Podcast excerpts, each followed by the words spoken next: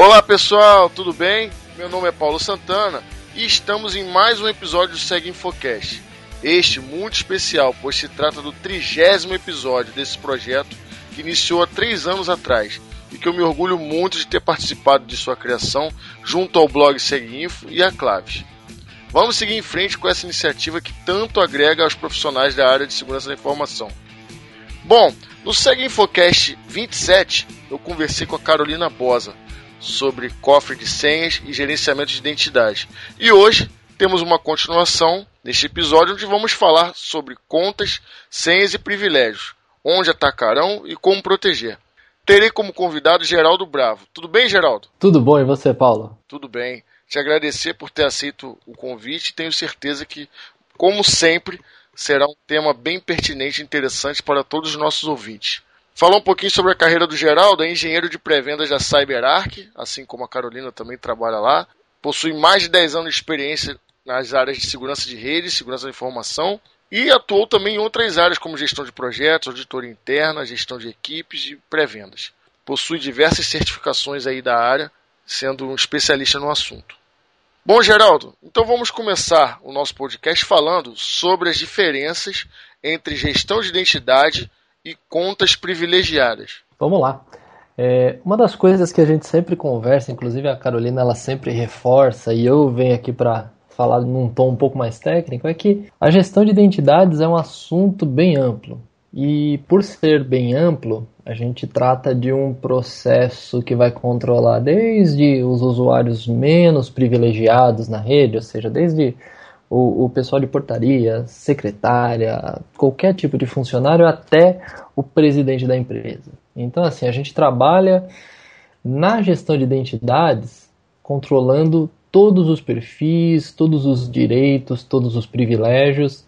Então, só por essa fala você já viu que é um processo que vai durar, em média, o que a gente vê no mercado aí, um projeto legal, 3, 4, 5 anos aí para ele estar tá tinindo, ou seja, para estar tá nota 10. Sim. E aí a gente acaba caindo num segundo problema aí, que é o longo prazo. E aí a gente sabe que no Brasil, projeto de longo prazo, plano de longo prazo, não costuma dar certo, né? Porque muda a gerência, muda o pessoal que trabalha e, na, e, e o, isso é uma coisa que acaba meio que queimando esse tipo de solução no mercado. Por quê? O projeto começa, a todo vapor, todo mundo trabalha e depois de um tempo ele acaba morrendo, né? Ele vai, vai morrendo de fome, né? Porque vão saindo as pessoas e no fim se gasta muito dinheiro, se gasta muito tempo, se gasta muito conhecimento e não necessariamente fica uma coisa boa. Certo. Então assim, a gente tenta sempre escalonar de maneira a trazer o máximo benefício com um esforço, não vou dizer mínimo, mas bem diminuto. Perfeito. E aí entra a parte de contas privilegiadas. Então a gente consegue focar no assunto. Se alguém for te atacar e se você for sofrer algum problema, até de uma pessoa interna, N, N casos que a gente vai discutir mais na frente, tudo isso necessita de um privilégio, necessita de uma conta com alto poder de execução de tarefas. Então, se a gente focar em tratar quem está usando essas contas, como elas são utilizadas dentro da rede, exercer um controle sobre essa parte privilegiada, que é um subconjunto muito menor de contas, Sim. a gente vai gastar menos dinheiro, menos esforço, só que vai ter um resultado muito maior num prazo menor. Com certeza. Então, assim, essa é uma diferença que a gente já tenta é, introduzir no mercado. A gente tem feito bastante palestra, bastante evento. Esse podcast é uma ferramenta que vai ajudar a gente muito. Sem dúvida. Em trazer uma visão mais de privilégios e menos de identidades de uma maneira geral. Até para poder otimizar o processo e em cima do que você falou, aqui no Brasil tem essa política de imediatismo e aí que acaba que o projeto, como você bem citou, longo, né? E aí acaba caindo em, em até descrédito. Exatamente. Perfeito. Falar um pouquinho agora sobre riscos e superfície de ataque envolvendo contas. Legal. E aí, partindo daquele pressuposto do privilégio, aquela história que a gente falou anteriormente, pensa que nossa empresa, nossa rede, nossos sistemas, eles vão ter uma participação aí bem é, extensiva de muita gente. Tem as pessoas que estão dentro da companhia, mas também tem muita movimentação de terceiros, prestadores de serviços, é, companhias que conectam na nossa rede, que são parceiros de negócio. E todos eles, de alguma forma, vão ter algum privilégio, vão ter direito de fazer alguma coisa dentro da nossa rede que, na pior das hipóteses, pode causar prejuízo, pode parar um sistema, pode vazar uma informação. Então isso aí já começa a desenhar o que a gente chama de superfície de ataque, ou seja, são as possibilidades que vão sendo criadas dentro da nossa rede, nos nossos sistemas e no assunto em geral, tá? A gente tem um problema, por enquanto, ainda crônico, que ainda não se achou uma maneira melhor de se tratar isso, mas tudo que a gente instala na rede, aí pode ser um, um sistema web, um banco de dados, um equipamento de rede, um sistema operacional, tudo, tudo vai ter uma conta de administrador inicial, né? Aquela primeira conta que vem no sistema que a gente usa para configurar. Sim. Aí a gente já tem um baita de um calcanhar de Aquiles porque são contas com alto poder é, administrativo, elas são de certa forma anônimas, porque ela tem um nome genérico. Então pode ser eu, como pode ser você, como pode ser qualquer outra pessoa da empresa utilizando essa conta e fazendo algo bom ou algo ruim. Sim. Então a gente já acaba criando aí uma, uma superfície maior de ataque e alguns riscos operacionais aí que a gente tem que conviver. Não tem como simplesmente eliminá-los. E aí que toda essa parte de gerência de acesso privilegiado vem para tentar não corrigir, mas minimizar o risco ao máximo. Sim. A gente acaba caindo também em algumas armadilhas, né? Porque muitas vezes tem o caso de quase qualquer empresa, que elas vão ter uma grande rede com vários switches, roteadores, equipamentos de rede em geral. Todos com senha default. Exatamente. e muitas vezes tem empresa que fez aquele trabalho. Não, vamos tirar todas as senhas default desses caras. Aí vai lá, pega 50 equipamentos e põe uma senha igual neles. Pois é. Ou seja, pode não ser a default, mas a partir do momento que eu descobri uma, eu consigo acessar todo mundo. Então aí é mais um, um problema que a gente acaba enxergando aí. E a gente que trabalha com isso no dia a dia, e até mesmo a gente pensando como um hacker pensaria, como um atacante pensaria, são os primeiros lugares que a gente procura, né? São os primeiros pontos críticos aí que a gente acaba olhando. Sim. Um outro ponto interessante que a gente acaba vendo muito aí pelo mundo é a história do legado. E geralmente o legado, ele costuma ser muito valioso. A gente fala muito de mainframe. Então você vai em companhias aí que tem sistemas aí com 30, 40 anos aí funcionando sem parar com o histórico todo da empresa e ainda processando muita coisa. E esses caras, esses equipamentos, eles vêm de uma época que não se dava tanta importância para acessos, para ataques e para segurança em geral. Eles eram mais operativos, mais operacionais, mais eficientes no que eles faziam e não tinham tanto, a gente pode até chamar de firula, de controle em cima de quem mexe, de quem altera e de quem opera. Esse é outro ponto que é muito visto, é muito procurado e a gente encontra vários problemas. E aí, meio que indo para a cereja do bolo, eu cito dois exemplos aí que são tecnicamente opostos, mas hoje também são uma realidade. A gente tem a parte de é, controles industriais. Então tem muita empresa na área de energia, na área de eletricidade. E aí eu vou desde empresas que controlam é, contas de luz, contas de água, até o controle de uma hidrelétrica. São sistemas que são de alta criticidade, mas o, o modelo de segurança técnico do equipamento ele é muito falho.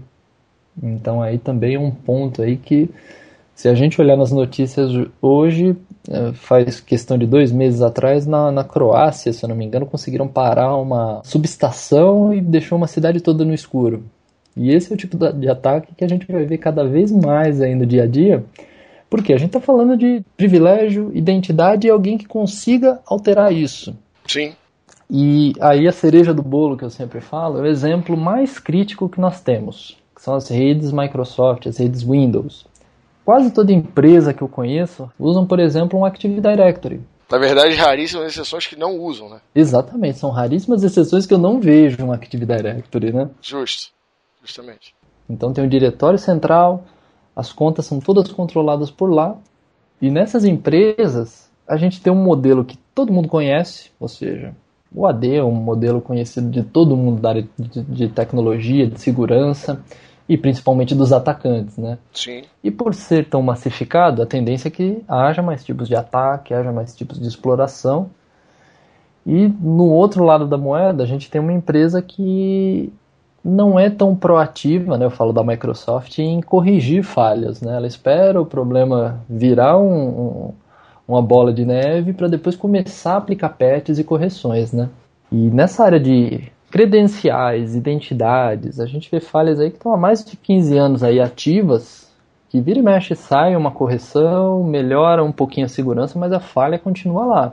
E esse é um ponto aí que, que a gente vai explorar bastante aí quando a gente for falar de, de ataques, técnicas de invasão, porque hoje o mundo roda em cima de Microsoft, né? Então, se você conseguiu comprometer um domain controller, você vai ter acesso a praticamente tudo na rede, até a outras plataformas. Verdade. Porque muita coisa hoje já é baseada nesses controles, né? Sem dúvida. Então vamos aproveitar e já falar. Você já citou um exemplo, uhum. então vamos falar a respeito de mais exemplos de ataques e técnicas de invasão. Uhum.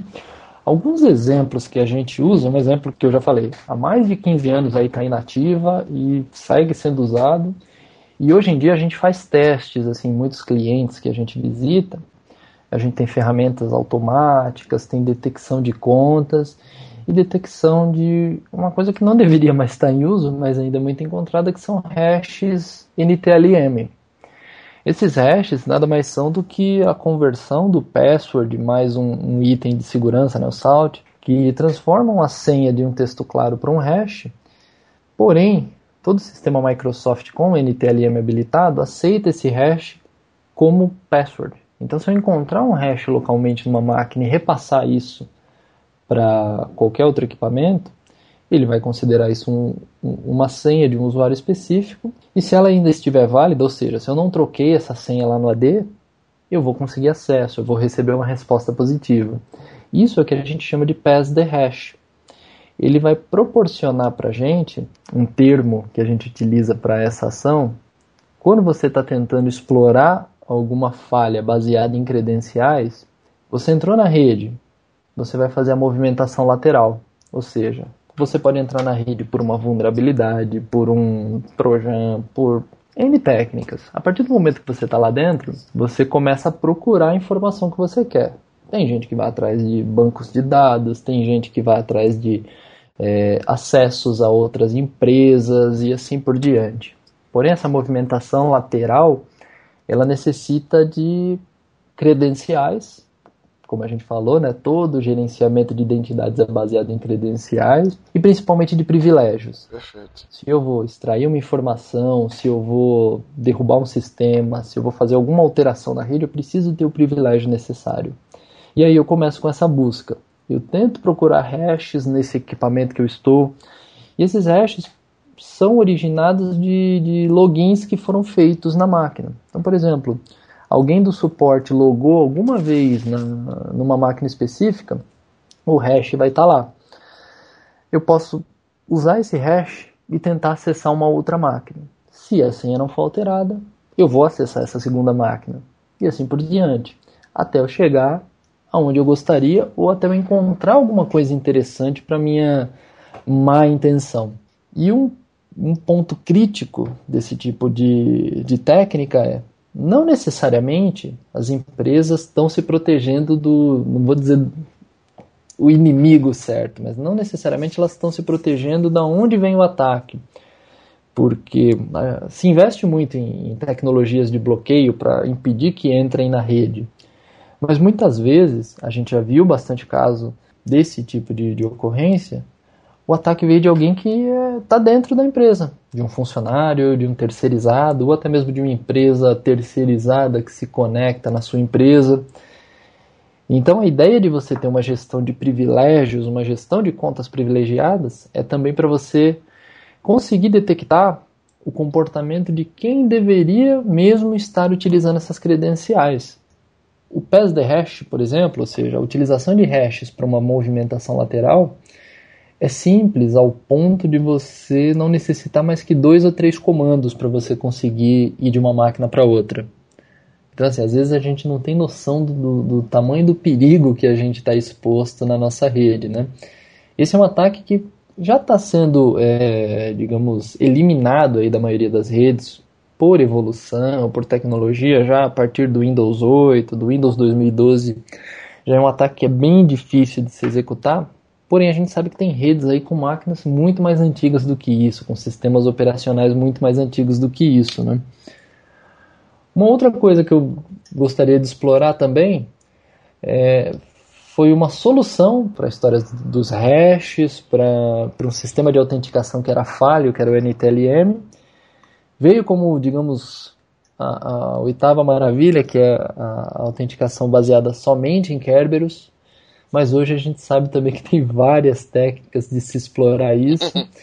Verdade. E em 2014, inclusive, houve um barulho bem grande porque na Black Hat mostraram uma vulnerabilidade crítica, que inclusive depois a Microsoft soltou um patch que mais ou menos corrigiu a, a vulnerabilidade, mas a gente entra num, num, ataque conhecido como Golden Ticket, né, ou, ou Pass the Ticket.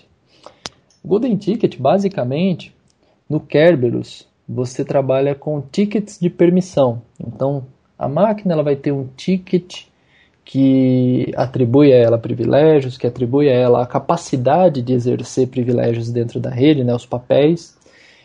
E as máquinas, as pessoas, né, os usuários, cada um deles vai ter um ticket diferente baseado no Kerberos.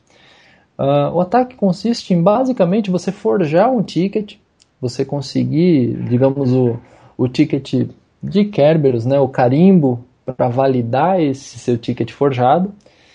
E ele traz alguns problemas bem sérios, porque normalmente quando você consegue forjar esse permissionamento, ele já vem com uma validade, se você não alterar, uma validade padrão de 10 anos. Você já tem uma pulga atrás da orelha aí para pensar, né? Verdade. E tanto nele quanto no PSD Hash são ataques que você está forjando é, usuários administrativos, um domain admin, um enterprise admin, um, um nível alto de privilégio. E a partir desse momento fica muito difícil detectar alguma ação maliciosa porque você não está fazendo nada contra o que o seu privilégio permite. Você está executando ações que você realmente é autorizado, ou seja, aquela conta que você está usando é autorizada.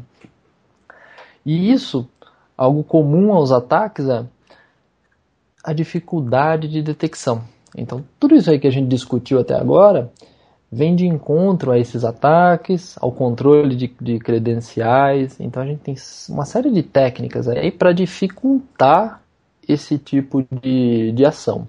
Pensando nesse aspecto, a gente acaba entrando até em alguns ataques conhecidos aí, alguns ataques recentes aí que a gente viu nas notícias que se valeram dessas técnicas aí para se propagar. Então vamos lá. Aí acaba sendo até nosso próximo tema, né? Nosso próximo assunto. Eu já até entrei direto no próximo tema. Mas, Perfeito, vamos em frente. Uh, eu, eu, cito praticamente três exemplos sempre. Tá? O primeiro exemplo, é, a gente ouviu muito nas notícias, foi a Target.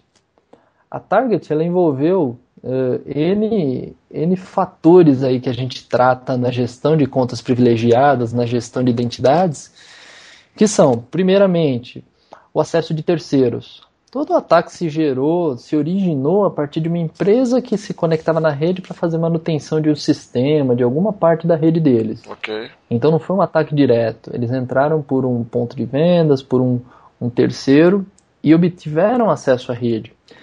E aí, lá na frente, eles usaram o nosso conhecido PSD hash. Então eles detectaram hashes na rede e enquanto a senha estava válida, eles conseguiram, por exemplo, criar outras credenciais e aí sim fizeram o que a gente chama de persistência, né? ou seja, eles solidificaram a presença deles dentro da rede e aí começaram a extrair informação, parar a rede. No fim, acabou sendo aquele pandemônio, roubaram milhões de, de registros. Esse é um dos exemplos que a gente cita. Outro exemplo, da Sony, Sony Pictures. Se encontrou N tipos de credenciais, ou seja, usuário e senha de canal do YouTube, de Facebook, de Twitter, de sistemas internos, sistemas de pagamento, tudo que você possa imaginar, em planilhas, em arquivos de texto, que é uma prática que eu sou culpado de já ter feito, você já fez, todo mundo já fez isso, né? Guardou uma senha ou alguns usuários dentro de um arquivo de texto, né? né? Quem nunca, né? Verdade. E, mas numa empresa, isso aí é, é inconcebível, né? Numa companhia do tamanho, né? Concebível, porém real. Exato. E aí, para sacanear, ainda pegaram esses documentos, publicaram lá no Pastebin, colocaram na internet, então virou aquela maluquice, né? Todo mundo acessando os canais e o resto é história, né? Verdade. E o último exemplo que eu cito é o Edward Snowden, né? NSA é, é uma escola pra gente, né? Porque por mais que você não tenha explorado, usado uma técnica de ataque, ele é o exemplo da necessidade do controle de identidades. Ele era uma pessoa que tinha direito a acessar tudo que ele acessou, porém ele não tinha monitoramento nenhum. Então aí a gente já vê um lado, que é o excesso de permissões, que é algo que a gente combate no nosso controle de privilégios. Sim. E também a supervisão da ação, a supervisão do trabalho da pessoa. Monitoração. Não é porque ela simplesmente é autorizada que ela vai fazer só coisas boas. Sim. E as coisas boas não é simplesmente ir atacar, às vezes é um erro. Tem que haver um monitoramento, né? Exatamente. Em cima daquelas contas que têm privilégio. Exato, a capacidade às vezes de você conseguir corrigir um erro. Se você sabe o que ele fez, você pode fazer um rollback, desfazer aquela ação. Então, no caso de um erro. No caso de uma ação maliciosa, você também vai detectar, vai tomar as ações cabíveis. Aquela história já, já aconteceu. Pelo menos eu sei o que aconteceu, eu consigo apagar o fogo, né? Então essa é uma, uma vertente muito interessante. E o que tem em comum nesses três ataques aí? São vários pontos. Primeiro, privilégios. Todos eles necessitaram de credenciais, necessitaram de senhas, necessitaram de é, permissões para fazer o que foi feito. Segundo, não havia um controle. Sim. Eu vou, às vezes, em empresas que, por mais que eles não tenham uma ferramenta que faça esse controle, ou seja, que troque senhas, que centralize credenciais, que monitore equipamentos, eles têm um processo de gestão de senhas. Então eles têm no papel, eles têm um procedimento em que muitas vezes a senha é guardada num cofre, né? Num cofre físico, né? Escreve no papel. Até externo, né? Exato, dupla custódia, né? Ou seja, duas pessoas têm é, custódia de uma senha, porém cada um sabe metade da senha. Tem N técnicas que podem fazer isso. Todo o nosso assunto aqui, o que a gente faz no dia a dia é trabalhar com sistemas, trabalhar com uma solução que vai automatizar tudo isso, ou seja, trabalhar isso de maneira computacional, de maneira sistêmica. Você vai ter um sistema que vai cuidar das senhas para você, vai autenticar as pessoas, ou seja, garantir que quem está pegando a senha deveria realmente estar tá pegando aquela senha. Cuidar dos papéis, ou seja, aquela pessoa tem direito a, a um determinado grupo de credenciais e aquilo está de acordo com o job description, ou seja, a função daquela pessoa precisa daquelas credenciais, nada mais, nada menos. Então fazer esse controle. Perfeito. Gerar relatórios de utilização. Então essa essa vertente, até como a Carolina explicou no, no, no podcast dela, é uma tendência nas empresas, é uma necessidade hoje, porque como eu falei, a gente da área de segurança se preocupa muito com o que está vindo de fora e às vezes esquece de monitorar e controlar quem já está lá dentro da empresa. Com certeza. Sendo bem intencionado ou mal intencionado. Sem dúvida. Em termos de ataques, de casos conhecidos, a gente cita esses pontos. E aí, além das tecnologias que já se utilizam hoje, né, que são as tecnologias de controle, gestão de privilégios, controle de senhas, é, monitoramento em vídeo, monitoramento de comandos, né, que é isso que a gente falou até agora, a gente tem uma, toda uma seara aí de novos conceitos aí que estão vindo a ajudar o que já existe na rede. Novas tendências. Ajudar esses, esses controles. Né? tá vendo? Já vou dando o gancho. Isso aí. É, as novas tendências, como eu falei, a gente tem sistemas que fazem o controle das identidades e a autenticação dos usuários. Lindo, maravilhoso. Porém, todo mundo está partindo de uma máquina em direção a outra. Ou seja, você vai passar pelo sistema. Porém, e se eu puder ter controle do que acontece na sua máquina? E se eu puder ter controle também do que acontece lá na ponta, lá no servidor que você está acessando, lá no equipamento de rede? Então, uma das tendências hoje é trazer essa proteção, essa gestão de identidades, esse, esse controle de privilégios também para as pontas, ou seja, para os endpoints, para os servidores, laptops, notebooks, desktops, qualquer tipo de máquina que esteja sendo usada para o acesso, smartphones. E aí isso se estende também ao privilégio que eu tenho localmente. Que adianta, por exemplo, eu fornecer o acesso através de uma ferramenta segura se você lá na sua máquina consegue instalar uma ferramenta que copia as senhas, que copia os dados. A proteção foi por água abaixo. Exatamente, você bypassou totalmente o meu controle de segurança. Totalmente. Então eu começo a, a controlar também o que você tem instalado na máquina, como você pode executar determinadas aplicações, né? ou seja, se pode executar como administrador, ou não localmente. Então já é um controle mais granular do privilégio, né? Perfeito. Não estou simplesmente dando a conta de administrador. Eu dou a conta e digo o que você pode fazer com ela. Certo. Essa é uma tendência. Então a gente já trouxe um complemento. Outra coisa que a gente vê muito nas empresas. É, você tem programas, aplicações, o site da empresa, qualquer coisa. Ela vai ter um código e a interconexão desses códigos com banco de dados, com outros sistemas, carrega uma senha dentro do código. Sim. Então é outro lugar que os atacantes procuram muito. Eu vou lá, procuro um servidor web e busco por password, por palavras-chave que indiquem uma senha ou um comando de conexão.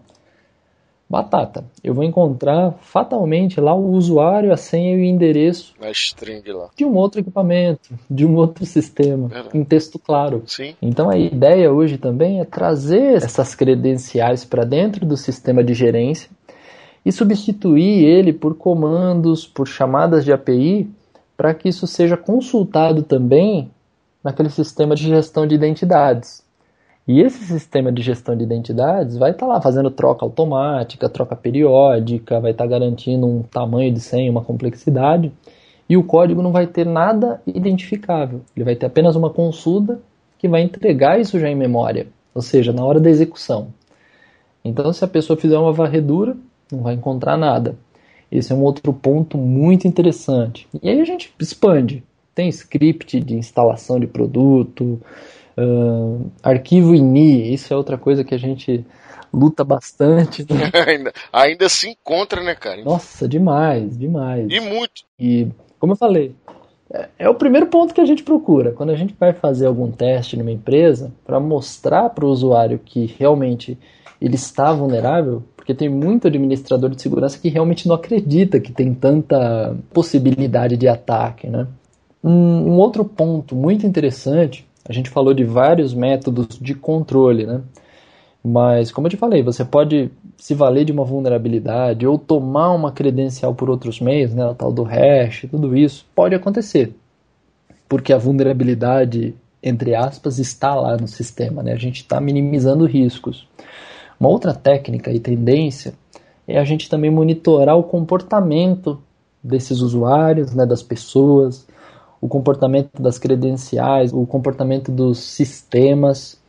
Então, por exemplo, é, você, Paulo, loga em determinados equipamentos, sempre das 8 às 18 e em 10 equipamentos diferentes. Sim.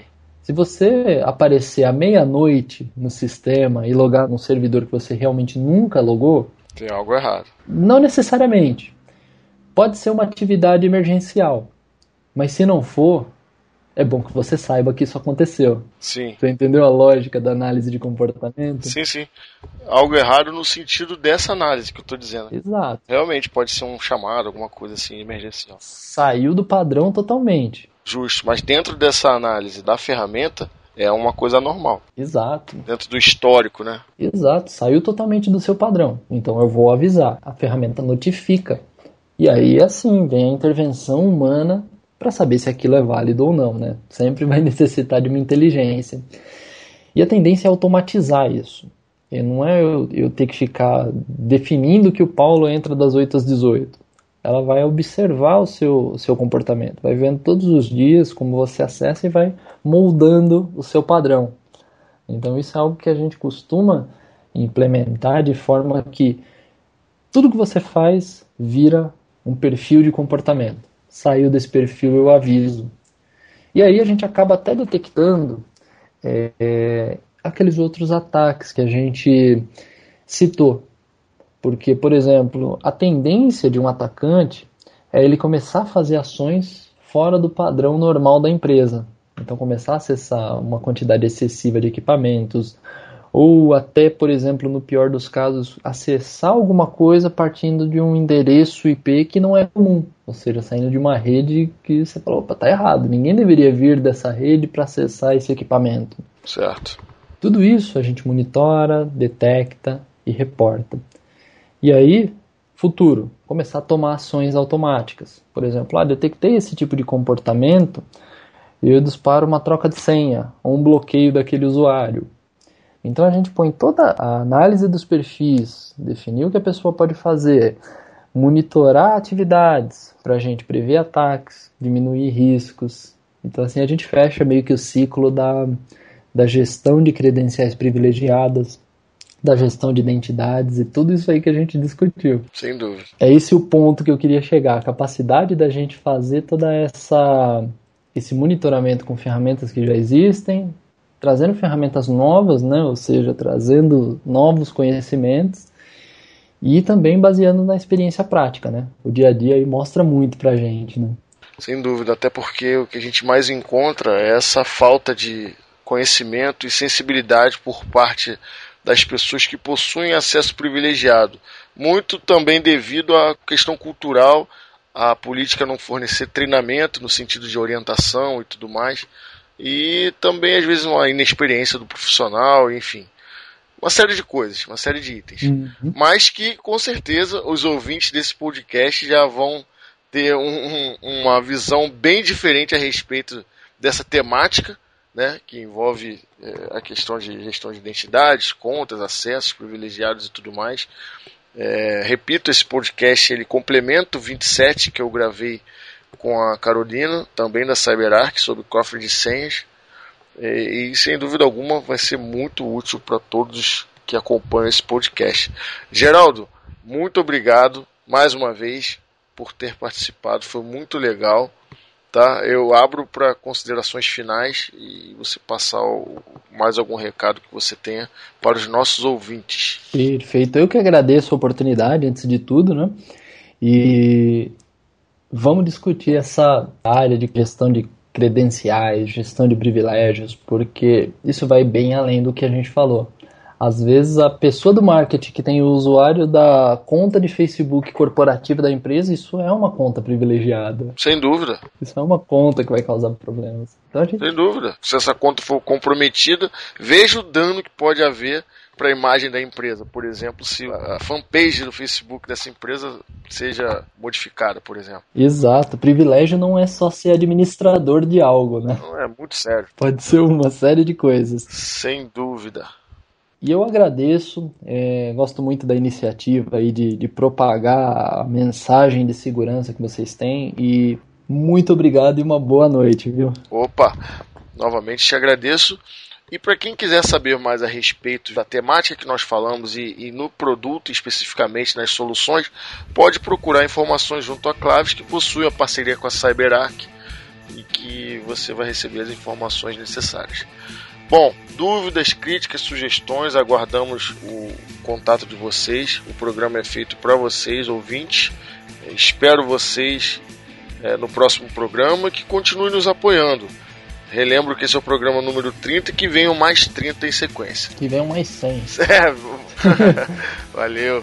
E que você volte, né, Geraldo? Com certeza. Uma próxima oportunidade. Um forte abraço a todos e até a próxima.